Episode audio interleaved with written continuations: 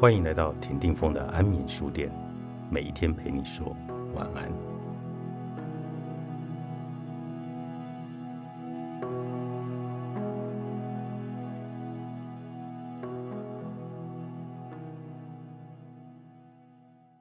遇到人生低潮困惑该怎么办？虽然已经老大不小，但我人生遇到的低潮和困惑却从来没有少过，只是。面对这些让人阿杂的事，威爷已经越来越能适应，也懂得用有效率的方法来卸下负面的情绪，再找到解答。常被问到这个问题：如何面对人生的低潮和困惑？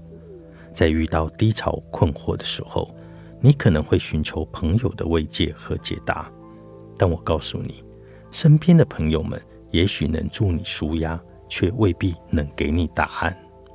朋友和你都处在同温层中，你会发现，对于问题本身，同才大概都是相似的见解，用同样的角度看待事情。有时，大家的建议反而会让你越来越疑惑，像鬼打墙般的无限的轮回，而没有出口。所以，遇到人生困惑时，你需要朋友的慰藉。还需要找位有智慧的导师协助解惑。你一定会问魏爷：如果不认识这些有智慧的导师呢？那就阅读吧。我在三十二岁当年创业失败后，对人生充满了许多的疑问，因为未知与恐慌，让自己陷入了大低潮。后来靠着阅读许多智者大师的著作，才让我找到了方向。阅读是开眼界的最简单的方法，它能把你视角拉得更高、更广。当你学会从不同的角度看待事物，心境自然就会随之转换。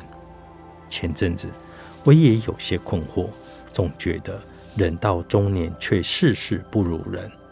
但是当我阅读到了张曼娟老师写的文章，就像醍醐灌顶，豁然开朗。他写。当我们觉得某些人真好运，拥有这些好机会，但却忽略了人家或许很努力，他到底是凭什么，或为什么是你不是我？这样的话，其实都在暴露了嫉妒与狭隘的视野。天地之大，为何只把注意力放在他或是你？自己才是终极目标，永恒的挑战。三。需要和海相比吗？云需要和树竞争吗？我在悠悠的人生道途上，一面思索，一面微笑。张曼娟老师的这一段话，是不是也解答了你现在的困惑呢？有个研究佛法的朋友告诉我，所谓的得道，就是对宇宙、对自己、对他人的生命没有疑惑，对所有生命的问题。都有答案。也许我们现在浅浅的修行还无法得到，但我们要学习寻找答案的方法。你下班了没？